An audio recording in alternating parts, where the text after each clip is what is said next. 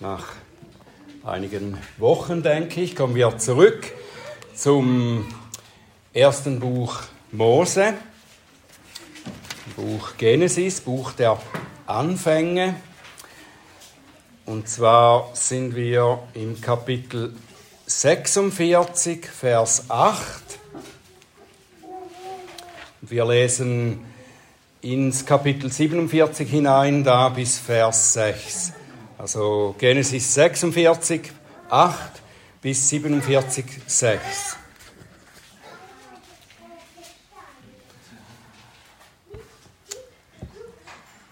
Lasst uns auf das Wort Gottes hören. Und dies sind die Namen der Söhne Israels, die nach Ägypten kamen. Jakob und seine Söhne, der erstgeborene Jakobs, Ruben, und die Söhne Rubens, Henoch und Pallu und Hesron und Karmi, und die Söhne Simeons, Jemuel und Jamin und Ohad und Jachin und Zoar und Shaul, der Sohn der Kanaaniterin. Und die Söhne Levis, Gershon, Kehat, Merari. Und die Söhne Judas, Er und Onan und Shela und Perez und Serach. Er und Onan aber starben im Land Kanaan. Und die Söhne des Perez waren Hesron und Hamul. Und die Söhne Issachars, Tola und Puva und Job und Shimron. Und die Söhne Sebulons, Sered und Elon und Jachled. Das sind die Söhne der Lea, die sie dem Jakob in Padan Aram geboren hatte. Und seine Tochter Dina. Die Zahl aller Seelen seiner Söhne und seiner Töchter betrug 33. Und die Söhne Gads, Ziphion und Haggai, Shuni und Esbon, Eri und Arod und Areli, und die Söhne Assers, Jimna und Jishwa und Jishvi, und Beri und ihre Schwester Serach. Und die Söhne Berias, Heber und Malkiel, das sind die Söhne der Silpa, die Laban seiner Tochter Lea gegeben hatte. Und sie gebar diese dem Jakob 16 Seelen. Die Söhne der Rahel, der Frau Jakobs, Josef und Benjamin. Und dem Josef wurden im Land Ägypten Manasse und Ephraim geboren, die ihm Asenat gebar, die Tochter Potipheras des Priesters von On. Und die Söhne Benjamins, Bela und Becher und Aschbel, Gera und Naaman, Ehi und Rosh, Muppim, Huppim und Art. Das sind die Söhne der Rahel, die Jakob geboren wurden, zusammen mit 14 Seelen, zusammen 14 Seelen. Und die Söhne Dans, Schuham. Und die Söhne Naphtalis, Jachzel und Guni und Jeser und Shilem. Das sind die Söhne der Bilha, die Laban seiner Tochter Rachel gegeben hatte. Und sie gebar diese dem Jakob, insgesamt sieben Seelen alle dem Jakob angehörigen Seelen, die nach Ägypten kamen, die aus seinem Schoß hervorgegangen waren, ausgenommen die Frauen der Söhne Jakobs, alle Seelen waren 66.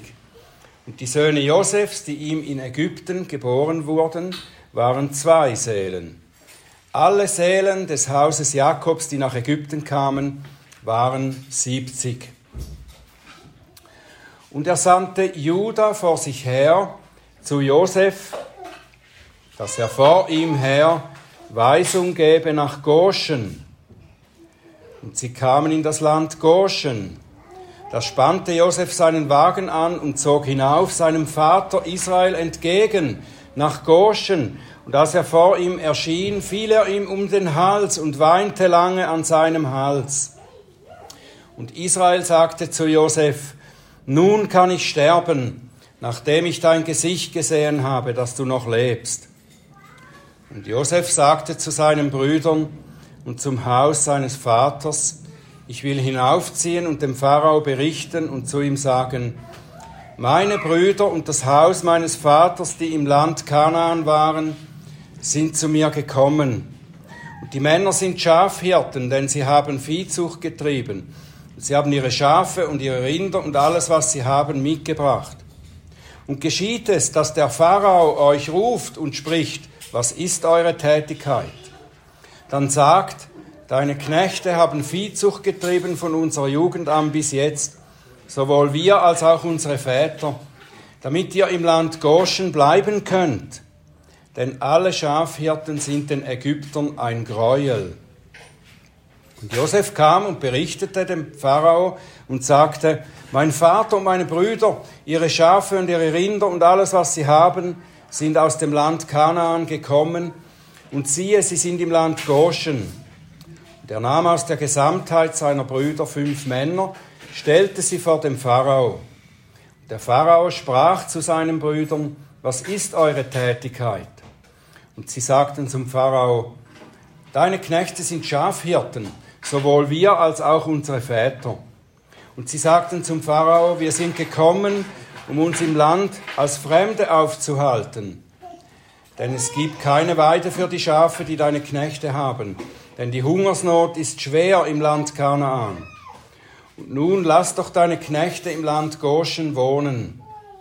Da sagte der Pharao zu Josef, Dein Vater und deine Brüder sind zu dir gekommen. Das Land Ägypten ist vor dir.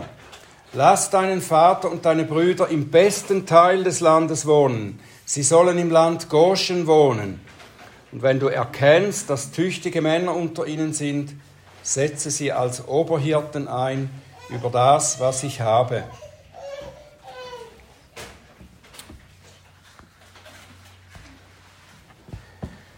Himmlischer Vater, hab herzlich Dank für dein gutes Wort, das du uns gibst, das Nahrung für unsere Seelen ist und das uns Wegweisung gibt, das dich, uns dich erkennen lässt, ja, das uns hilft, dich zu sehen, wer du bist und was du von uns willst. Bitte hilf uns, all diese Dinge zu verstehen zu deiner Ehre und Verherrlichung und öffne du meine Lippen, dass sie deinen Ruhm und deine Herrlichkeit verkünden. Amen.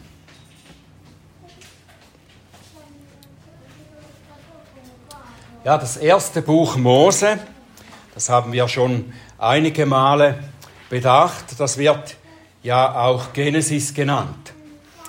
Und das bedeutet Anfang.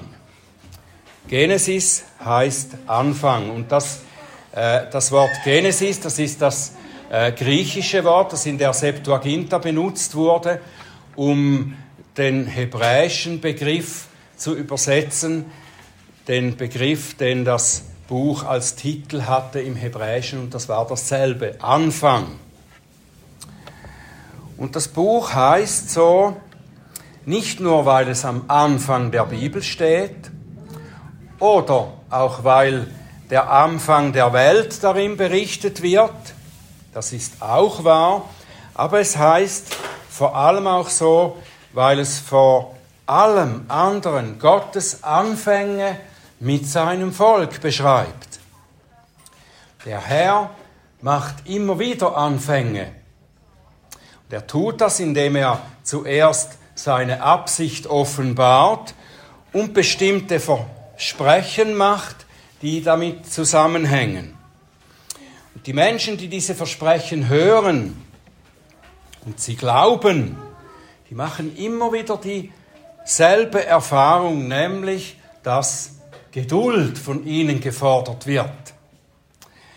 Oft müssen sie so lange warten, bis sie beinahe die Hoffnung aufgeben und dann anfangen selber zu handeln und selber versuchen, das Versprochene herbeizuführen. Wir haben das mehrfach gesehen, schon in diesem Buch. Es beginnt mit Abraham, der auf seinen versprochenen Sohn wartet und als er ihn nicht nach seinem eigenen Zeitplan bekommt, da versucht er selber etwas zu machen mit seiner Frau, mit seiner Magd vor allem und so weiter. Es gibt andere Beispiele, auch seinen Sohn und Enkel ertappen wir immer wieder dabei, wie sie sich selber helfen wollen, weil sie nicht auf Gottes langsames Wirken warten wollen. Auch in den anderen Büchern des Alten Testaments, da finden wir viele Beispiele von ungeduldigem Warten auf Gottes Eingreifen oder auf die Erfüllung seiner Versprechen. Und ich bin sicher, dass ihr das alle auch kennt, oder nicht? Unsere misslichen Situationen, die werden doch meistens etwas später verändert. Unsere Gebete werden etwas später erhört, als wir es gern hätten. Als wir denken, Gott muss doch jetzt eingreifen. Er hat doch das gesagt in seinem Wort und er hat doch gesagt, wenn ich bete, dann wird er mir das geben. Ich mag nicht mehr warten. Auch unser heutiger Abschnitt, den wir gelesen haben, steht in einem solchen Zusammenhang. Nach der Aufzählung aller Nachkommen Jakobs, das mitunter ja etwas äh, für manche von uns etwas langweilig ist, wenn man all diese vielen Namen liest, die man kaum jemals gehört hat und die schwierig auszusprechen sind und so weiter. Nach der Aufzählung all dieser Nachkommen heißt es dann in Vers 27, alle Seelen des Hauses Jakob, die nach Ägypten kamen, waren 70. Das ist eine beachtliche Familie, oder? Ich weiß nicht, ob jemand von euch eine solche Familie hat wie Jakob. 70 Nachkommen, Kinder, Kindeskinder und so weiter. Es ist eine beachtliche Familie. Aber wenn wir bedenken, dass der Herr dem Abraham etwa 215 Jahre vorher versprochen hat, dass er eine unzählbare Schar von Nachkommen haben soll, so zahlreich wie die Sterne am Himmel, dass sie niemand zählen kann, dann wirken 70 Personen doch eher etwas bescheiden, oder nicht? Zwar über 200 Jahre später nach der Verheißung. Und dazu kommt, dass der Herr Abrahams Nachkommen auch das Land Kanaan als Wohnort versprochen hat. Und hier sind sie nun, 70 Seelen in Ägypten, vertrieben durch die Hungersnot, und nur nach langem Hin und Her, nach großen Aufwänden, langen Reisen und Gefahren, schließlich fern von der Heimat in diesem fremden Land. Sicher, sie haben Glück gehabt. Sie haben das Glück gehabt, dass Josef am Leben geblieben ist und sogar zu Macht und Einfluss gekommen ist.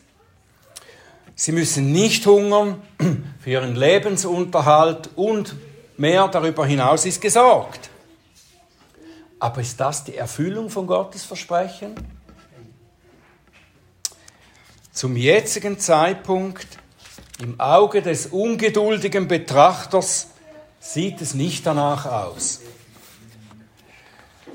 Doch der Herr führt seinen Plan langsam zu seinem Ziel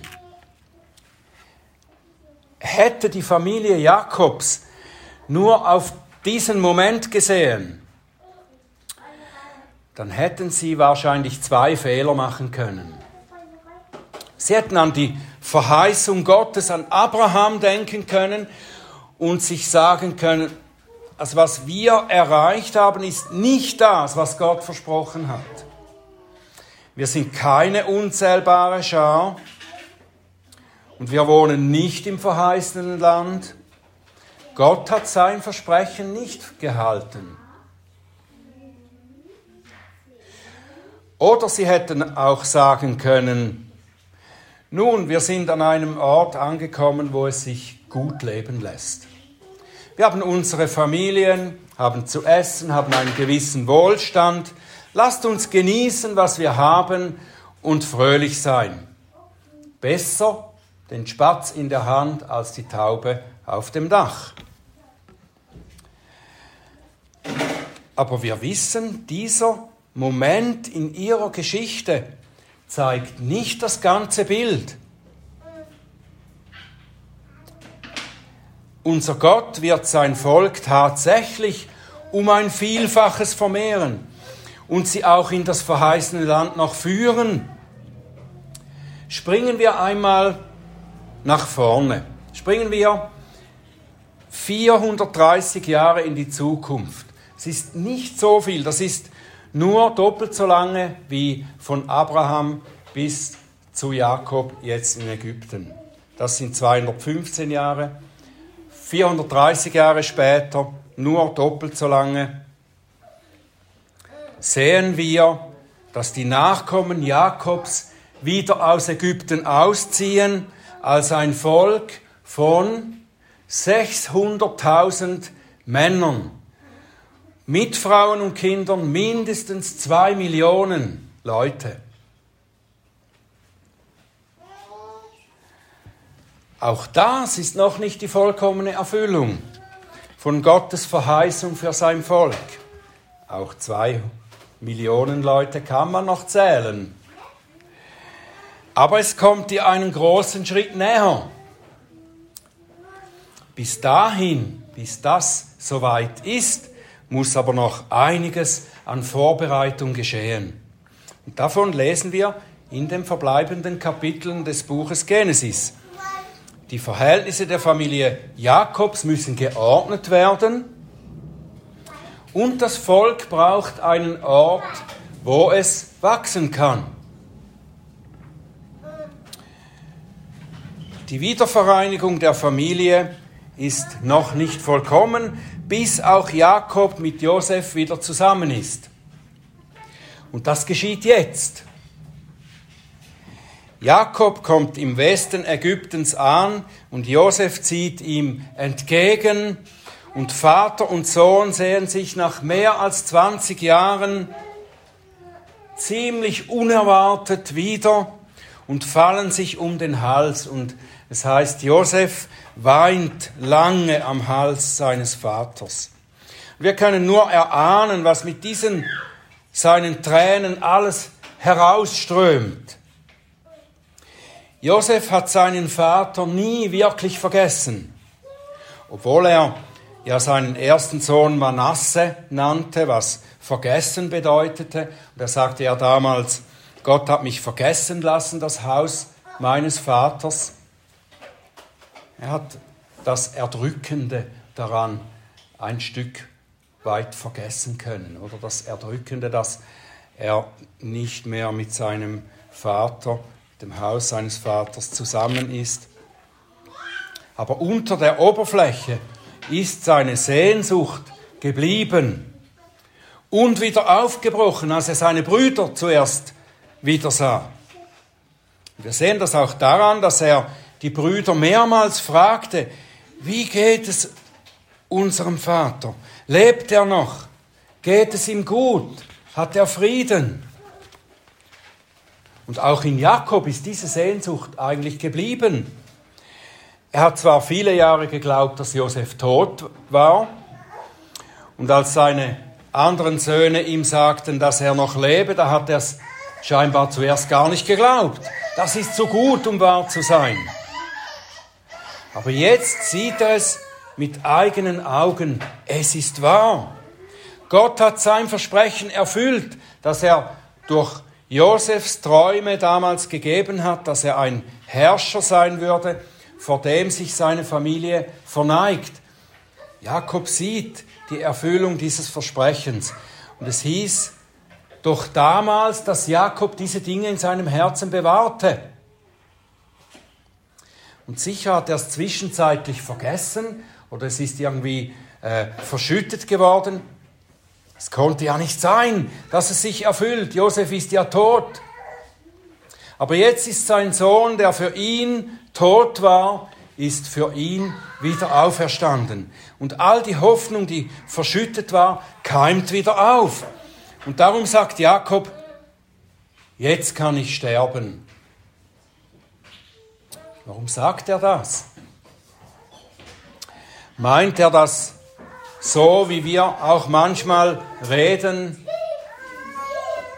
Wenn ich nur dies oder jenes gesehen oder erlebt habe in meinem Leben, dann kann ich sterben. Und ich habe alles erlebt, was ich vom Leben erwartete. Jetzt kann ich sterben.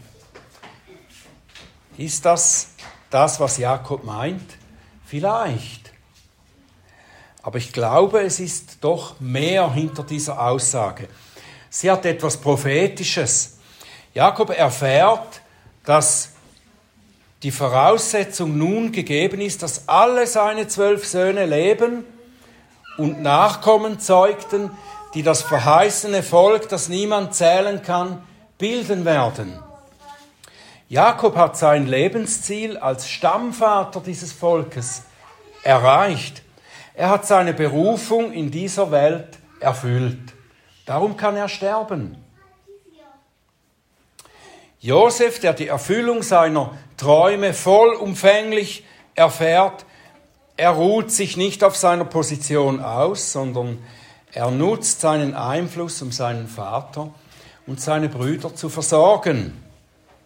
Er versorgt sie nicht nur mit Nahrung, sondern er sieht vor, dass die Familie einen Ort hat, wo sie als Volk Gottes wachsen kann, ihrer Berufung entgegenwachsen können. Und dieser Ort ist Goshen.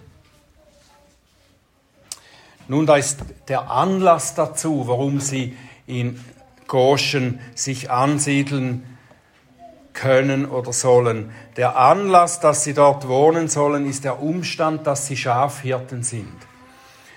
Bauern, die von den aristokratischen Ägyptern verachtet werden.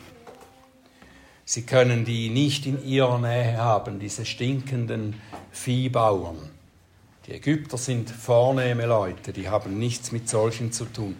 Josef denkt, dass sie deshalb am westlichen Rand des Landes außerhalb des kulturellen Zentrums Ägyptens wohnen sollen, sozusagen als Ausländer im Ghetto. Interessanterweise ist dieser Umstand, dass Jakobs Söhne Schafhirten sind, für den Pharao kein Grund zur Verachtung. Im Gegenteil, er sagt, er gebe ihnen damit den besten Teil des Landes. Vielleicht ist er nicht ganz aufrichtig und er will sie einfach vor der Verachtung der Ägypter bewahren und darum um Josefs willen und darum sagt er, er könnte in Goshen wohnen, ist der beste Teil des Landes. Wie auch immer, das Volk Gottes bekommt in Gottes Vorsehung den Wohnort, den er ihnen bestimmt hat.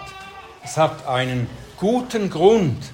Goshen ist in der Tat ein passender Ort für sie zum Wachsen. Sie sind dort abgesondert von den Ägyptern und sind damit nicht so sehr in der Gefahr, sich zu vermischen und am Ende in Kultur und Religion auch Ägypter zu werden. Sie sollen ja ein Volk sein und noch mehr ein Volk werden, das ihrem Gott geweiht ist und ganz für ihn lebt. Und es ist seit jeher die Bestimmung von Gottes Volk, zwar in der Welt, aber nicht von der Welt zu sein. In beiden Testamenten sehen wir, wie sie, auch wir, immer wieder ermahnt werden, uns abzusondern Geht aus der Stadt, aus der Welt hinaus, habt nicht teil an ihren Werken und an ihren Bräuchen.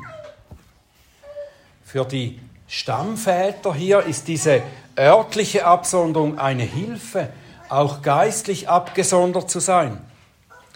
Und dazu kommt eine ganz praktische Komponente noch. Goshen ist der Teil Ägyptens, der Kanaan am nächsten liegt. Wenn sie dann einst ausziehen, wo sie ja dann auch vor der ägyptischen Armee fliehen müssen, da müssen sie nicht erst durch das ganze Land ziehen, sondern sind schon nahe an der Grenze zu Kanaan. Das ist die praktische Komponente. Und die geistliche Komponente ist, dass sie auch mit ihrem Herzen näher an Kanaan sind und sein sollen. Und ich möchte das, um das alles zusammenzufassen, euch einmal mehr daran erinnern, dass wir diese Geschichten des Alten Testaments, die Geschichte des jungen oder wie das Westminster-Bekenntnis es nennt, des unmündigen Volkes Gottes, dass wir die Geschichte immer wieder vom Ende her lesen müssen. Das Buch Genesis ist das Buch der Anfänge. Und seine Geschichte berichtet davon, wie Gott anfängt, seinen Plan des Heils auszuführen. Und darum müssen wir seine Berichte immer mit Blick auf das Ziel lesen. Die Geschichte der Wiedervereinigung Josefs mit seinen Brüdern und seinem Vater ist an sich schon eine schöne Geschichte mit einem Happy End. Ich liebe Geschichten mit einem Happy End. Ich habe gerade gestern einen Film geschaut mit Barbara zusammen. Der, es war endlich wieder mal ein Film, der sehr dramatisch war, aber ein Happy End hatte. Es ist heutzutage selten in den neueren Filmen. Und das, das gefällt mir. Eine Geschichte mit Happy End. Und wir finden einige solche Geschichten in der Bibel auch. Und das hier ist so eine. Aber manche Leute sehen nur das. Sie lesen solche Geschichten wie ein Märchen, bei dem man an das Ende den Satz und sie lebten glücklich bis an ihr Ende setzen kann.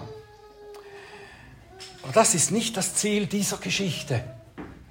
Es geht hier um den Ausblick auf Gottes Ziel mit der Geschichte seines erwählten Volkes innerhalb der Geschichte der Menschheit. Das Volk Gottes soll zu dem hinwachsen, dass es werden soll. Das Volk, von dem das Heil Gottes ausgeht, das Volk, das den Christus hervorbringen wird. Gott arbeitet in kleinen Schritten langsam auf dieses Ziel zu. Er schafft die Voraussetzungen, bereitet die Menschen vor, macht sie brauchbar für sein großes Werk. Jakob Josef, Ruben, Simeon, Levi, Judah, Issachar, Sebulon, Gad, Asser, Dan, Ephraim, Benjamin, sie sind alle wichtig. Auch als einzelne Personen. Und sie werden von Gott gebraucht, um sein Volk zu bilden. Aber sie sind nicht für sich selbst da. Das Volk Israel ist nicht am Ziel, wenn es komplett ist und im Wohlstand an einem guten Ort lebt. Auch das neue Israel, das aus allen Nationen besteht, ist nicht einfach die Summe aller Menschen, die es nun besser haben, weil Gott ihnen ein Leben in Seligkeit gegeben hat. Sicher, Gott kümmert sich um jedes einzelne seiner Kinder. Er hat versprochen, dass er uns ein gesegnetes Leben, dass er uns in allen Umständen bewahrt. Und das tut er. Aber das ist nicht das Ziel, das ist noch nicht das Ziel. Vom Ziel aus gesehen sind wir alle ein ganz kleiner Teil in einer langen Reihe von Gottes Werkzeugen, die er in sein Volk einfügt um sich selbst zu verherrlichen. Es geht nicht um uns. Manchen von uns geht es dann dabei, in diesen Schritten, die Gott mit uns geht, manchen von uns geht es dabei wie Jakob, der wohl die längste Zeit seines Lebens nur sein eigenes Vorwärtskommen im Herzen hatte. Und er wurde von Gott über lange Zeiten hindurch und durch schmerzhafte Prozesse verändert und geheiligt. Wurde zu einem Werkzeug gemacht für sein Volk und für Gottes Selbstverherrlichung. Und manchen geht es vielleicht auch wie Josef, der Gott auch in schwierigsten Umständen treu war, treu geblieben ist, immer. Und der durch Schwierigkeiten hindurch zu Größe und Macht aufstieg. Wir alle müssen in einem gewissen Maß durch Schwierigkeiten und Leiden geläutert und für Gott brauchbar gemacht werden. Niemand von uns kommt dorthin durch eigene Güte oder eigene Bemühungen. Es ist alles Gottes Werk aus Gnade. Er baut und heiligt sein Volk einzig zu dem Zweck, dass es ihn verherrlicht. Dazu sind wir da. Nicht als Einzelne, sondern als ein Volk. Und die Nachkommen Jakobs haben dies wohl nicht immer verstanden. Die Israeliten, die während weiterer 430 Jahre dann in Ägypten bleiben mussten, unter der harten Hand ihrer Unterdrücker Sklavendienst tun und leiden mussten, die konnten vielleicht nicht sehen, wozu das gut sein soll. Aber sie waren genauso Teil von Gottes großem Plan. Auch die zwischendrin dann, die, die Urenkel und Ururenkel von Jakob und Josef, sie waren Teil von Gottes großem Plan. Und das sind auch wir. Und das ist oft nicht leicht zu ertragen. Mitten in schweren Umständen sehen wir oft nicht mehr das große Ganze, oder nicht? Dann sehen wir uns und unsere Schwierigkeiten, unser Leiden, wir sehen plötzlich nicht mehr das große Ganze. Aber wenn wir lernen, jeden Teil unseres Lebens als etwas zu sehen, das Gott braucht, um sich selbst zu verherrlichen, dann können wir mehr und mehr von uns und unserer eigenen Wichtigkeit wegschauen und darüber vorlocken, was den Apostel Paulus so erfüllte in seinem Dienst und dass seine Überzeugung und sein Dienstmotto war. Er sagte, schrieb an die Philipper, Philipper 1,6, ich bin guter Zuversicht, dass der, welcher ein gutes Werk in euch angefangen hat, es vollenden wird bis auf den Tag Christi. Der schreibt das aus einer ganz speziellen Situation heraus, oder? Die manchen seiner Freunde große Mühe machte, sodass sie wohl dachten, was hat es Paulus gebracht, dass er sich so für Christus eingesetzt hat, ihn predigte und für ihn lebte. Er ist im Gefängnis gelandet. Paulus schreibt das aus dem Gefängnis. Und er schreibt diesen Brüdern weiter, ich will aber, dass ihr wisst, Brüder, dass meine Umstände mehr zur Förderung des Evangeliums ausgeschlagen sind, so dass meine Fesseln in Christus im ganzen Prätorium und bei allen offenbar geworden sind und dass die meisten der Brüder im Herrn Vertrauen gewonnen haben durch meine Fesseln und nun vielmehr wagen, das Wort Gottes ohne Furcht zu reden. Paulus Schwierigkeiten, sein Leid, seine Not hat eine große Frucht gebracht für das Volk Gottes, für die Ehre Gottes und Christi. Und dann muss Paulus aber noch etwas hören, das ihn auch bedrücken sollte. Er muss im Gefängnis hören, dass einige Leute nur predigen, um ihm im Gefängnis Trübsal zu bereiten. Aber was sagt der Apostel dazu? Was macht es denn?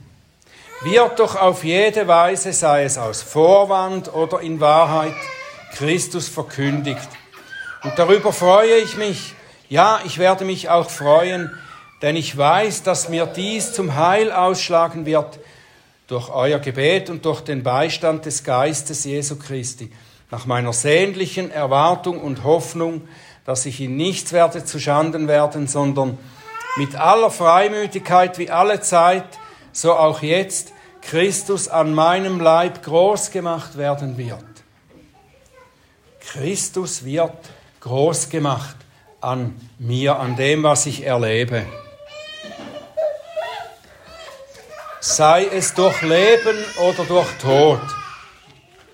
Denn das Leben ist für mich Christus und Sterben Gewinn. Dazu sind uns die Geschichten von Jakob, Josef und seinen Brüdern gegeben. Und dazu lässt uns unser Herr uns in ihr Leben und in sein Handeln mit ihnen blicken. Dazu führt er auch uns im Leben manchmal auf leichten und freudigen, aber manchmal auf schweren und leidvollen Wegen. Damit Christus an meinem Leib groß gemacht werden wird, sei es durch Leben oder Tod.